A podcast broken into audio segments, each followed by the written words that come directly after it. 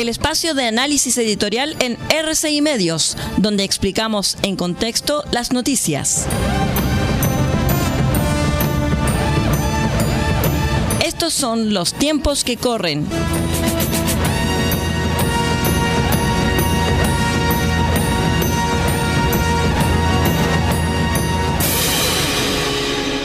¿Cómo están estimados amigos? Bienvenidos a su espacio editorial Los tiempos que corren a través de RCI Medios. Entrevistado por una radio española a propósito de la conmemoración de los 50 años del 11 de septiembre de 1973, el presidente Boric sostuvo que siempre hay quienes tratan de buscar justificación, según el contexto, del quiebre de la democracia yo creo que el quiebre de la democracia de un gobierno legalmente constituido y que ejercía democráticamente sus funciones es sencillamente inaceptable. Al describir la crisis del 73 en Chile como si la normalidad institucional hubiera sido sorpresivamente interrumpida por los militares, se confirman las sospechas sobre la salida de Patricio Fernández del cargo de coordinación de la conmemoración. Simple. Boric no se atreve a contradecir al Partido Comunista. Cuando dice que algunos buscan justificación de lo ocurrido, hay que entenderlo como una crítica al debate abierto sobre lo que pasó entre 1970 y 1973, lo cual curiosamente fue alentado también por él al recomendar la lectura del libro de Daniel Mansuy sobre Allende y decir que era necesario ir más allá de los mitos. En la entrevista afirmó que algunos han llamado a cerrar el duelo y preguntó, abro comillas, ¿cómo uno le puede pedir a una víctima que cierre el duelo si en tu país no ha habido justicia? Cierro comillas. Es difícil concebir una expresión más turbia que esta. El posible cierre del duelo fue una alusión a la carta abierta que le dirigió Christian Barken desde su programa en Radio Pauta. Y vamos a revisar qué dijo Barken.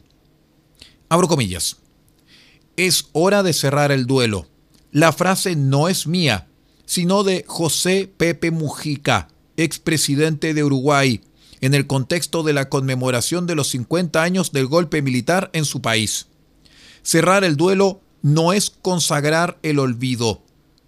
Todos los ritos de memoria, de recordar a los que partieron en, horas asiagas y dolorosas, de no cejar, aunque parezca imposible, en esclarecer lo más posible que ocurrió, todo eso no es legítimo, sino necesario. Fue un llamado de Barken a curar las heridas, pero eso bastó para que fuera insultado por quienes parecen desear y necesitar que al cabo de 50 años el país siga sometido a los enconos del pasado. Quiere decir que hay quienes consideran políticamente provechoso que las heridas no dejen de supurar. Eso está a la vista. Dijo también que invitará a todos los partidos a firmar una declaración conjunta sobre los 50 años del 11 de septiembre. ¿Y qué diría esa declaración? Que los golpes de Estado son malos. ¿Y quién podría decir otra cosa? Si fuera solamente eso, suena infantil, como una especie de pronunciamiento contra los perjuicios que acarrea una enfermedad, sin plantearse el asunto de lo que debe hacerse para que la democracia no se debilite y muera. Boric dice que en Chile no ha habido justicia. Es una completa falsedad. ¿Acaso el presidente ha oído hablar de los procesos que han investigado y sancionado numerosos crímenes cometidos durante el gobierno del general Pinochet? ¿Alguien le ha contado que existe un lugar llamado Punta Peuco? No solamente eso. ¿Por qué no les pregunta a los españolitos cuánta justicia hubo después del franquismo?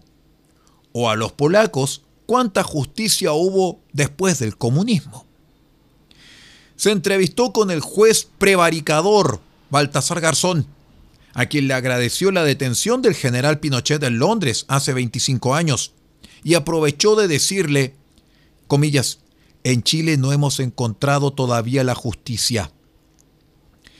Es ridículo que se vista con el traje del justiciero insobornable que el país estuvo esperando por mucho tiempo y que por fin llegó. El debate sobre 1973 no puede desvincularse de lo ocurrido en octubre de 2019. Entonces el país se asomó al despeñadero como consecuencia de esta revuelta celebrada alegremente por Boric y su gente. Esa vez, junto al PC, echaron leña al fuego del vandalismo desatado y se entusiasmaron con la posibilidad de hacer caer al presidente constitucional. Total, razonaban, si es de derecha, todo está permitido. El 13 de noviembre de 2019, al día siguiente de una de las peores jornadas de violencia, saqueos, robos e incendios que diera el país, Sergio Mico, entonces presidente del Instituto Nacional de Derechos Humanos, propuso junto a los abogados Eduardo Zafirio y Carlos Frontaura que el organismo se pronunciara sobre lo ocurrido. El texto propuesto decía en parte, abro comillas, cualquier forma de violencia ejercida por agentes del Estado o por particulares constituye una flagrante violencia y afectación de los derechos humanos. Agregaba que, comillas, el INDH no puede sino condenar los graves actos de violencia cometidos por particulares en contra de personas y bienes públicos y privados. Dichos actos constituyen también un flagrante atentado a los derechos humanos que el Estado tiene el deber de reprimir, perseguir y sancionar. El texto finalizaba así. El Instituto Nacional de Derechos Humanos reitera que cualquier salida a la crisis actual debe darse en el marco del respeto por el Estado de Derecho y el orden democrático. No hubo pronunciamiento debido a la oposición izquierdista. A estas alturas, ¿quién puede dudar que en 2019 hubo una corriente golpista de izquierda, comprometida hasta el cuello en la ofensiva por llevar al país al caos y al quiebre institucional? Después de la derrota aplastante en el plebiscito del 4 de septiembre, Boric vio en la conmemoración de los 50 años una posibilidad de que el bloque gobernante recuperara fuerzas.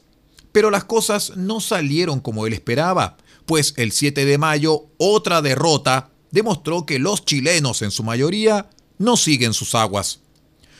Hoy parece ver en la polarización el único recurso para salir del atolladero en el que se encuentra su gobierno quiere establecer otra vez la superioridad moral sobre quienes rechazan la conmemoración de trinchera.